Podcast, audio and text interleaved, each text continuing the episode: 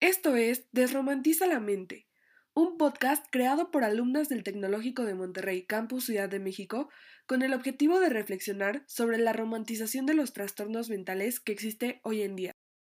Bueno, pues bienvenidos a este cuarto episodio del podcast Desromantiza la Mente. Los integrantes que conformarán este capítulo son Annette, Andrea y Sandra.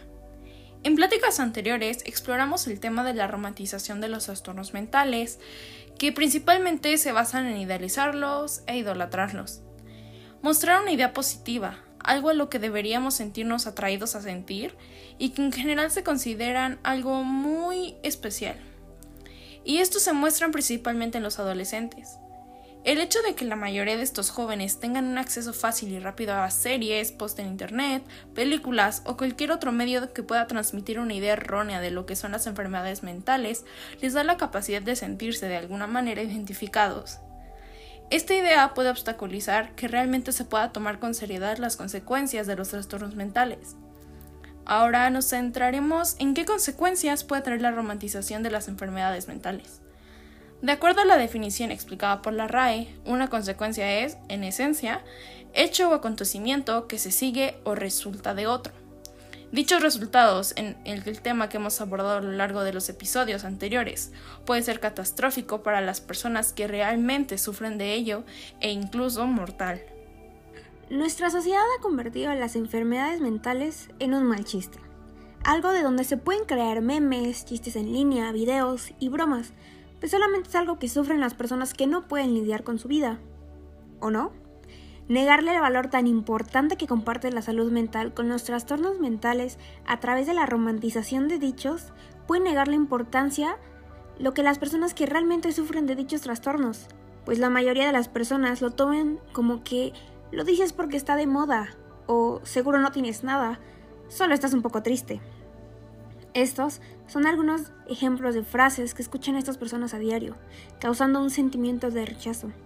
Las imágenes que generan los diferentes medios de comunicación se encuentran terriblemente alejadas de la realidad acerca de las personas que realmente sufren de este tipo de trastornos, lo cual puede sencillamente transformarse en una falta de empatía y desinformación que, en el momento que conozcamos a una persona que sí padece de una enfermedad así, o incluso al hablar de nuestra propia salud mental, no podamos actuar de manera adecuada y lo tomaremos como a broma. Como mi compañera lo dijo, pues ahora lo que son los trastornos mentales los tomamos muy a broma y el hecho de que estas enfermedades mentales ahora sean representadas como algo cool, como algo que está de moda, pues permite que las empresas utilicen esta información a manera de publicidad para sus productos. Empresas muy populares en este siglo como Forever 21, HM, Pull Beer, etc., utilizan frases en, sus conjuntos como cute but psycho, bonita pero psicópata, suicidal tendencies, tendencias suicidas o high anxiety, low expectations, demasiada ansiedad expectativas pequeñas. Y en realidad es casi como que se están burlando de lo que realmente representan. Para algunas personas no es más que una camiseta casual para salir al parque y comer un helado, ¿no? Posiblemente para esta persona no representen más que eso. Una prenda cómoda, linda, con un estampado llamativo. Pero ¿qué pensaría alguien que realmente sufre de estos trastornos mentales al momento de caminar por la calle y ver que lo que él o ella sufre diariamente es usado como una prenda? Yo pienso que habría sentimientos encontrados de enojo, desesperación, tristeza, y pensar que ojalá lo que estas personas sufren pues pudiera quitarse tan fácil como sacarse una camiseta y dejarla en el bote de la ropa sucia. ¿No creen? Muchas de las plataformas no comprenden el impacto sociopsicológico que estas series o películas tienen, pues a pesar de ser una buena herramienta para combatir los tabúes de los trastornos mentales, es también una puerta a que los jóvenes repliquen comportamientos mortales, como por ejemplo el de los trastornos alimenticios, pues tal vez notaron cambios en los personajes de las series y quisieran alcanzar el mismo nivel. Tal fue el caso de la aclamada película To the Bone, por si la han visto en Netflix. Está protagonizada por Lily Collins, quien es una joven que presenta anorexia. Y pues Netflix se encargó de solamente hablar de la parte física, de cómo esta chica se salta las comidas, pero realmente no hubo una sola muestra de las consecuencias o trastorno mental por la cual comienza esa necesidad de perder peso. Así pues los jóvenes pueden llegar a pensar que ah, no es algo que necesariamente me afecte emocionalmente, solamente sucede físicamente. Los adolescentes cada vez se autodiagnostican con los trastornos mentales que se ven en los medios de comunicación y generalmente están sustentados en información ambigua, débil o totalmente imaginaria. Para concluir, nos gustaría que reflexionemos y piensen.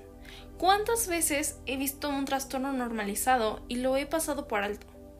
¿O cuántas veces he ignorado alguna señal que indique que una persona esté pasando por un momento complicado? Como antes lo mencionamos, las tendencias de moda han logrado que veamos los trastornos como algo bonito, como parte de una personalidad falsa que a final del día no es más que un adorno. Se ha vuelto muy complicado combatir estas ideas, pero poco a poco podremos hacerlo.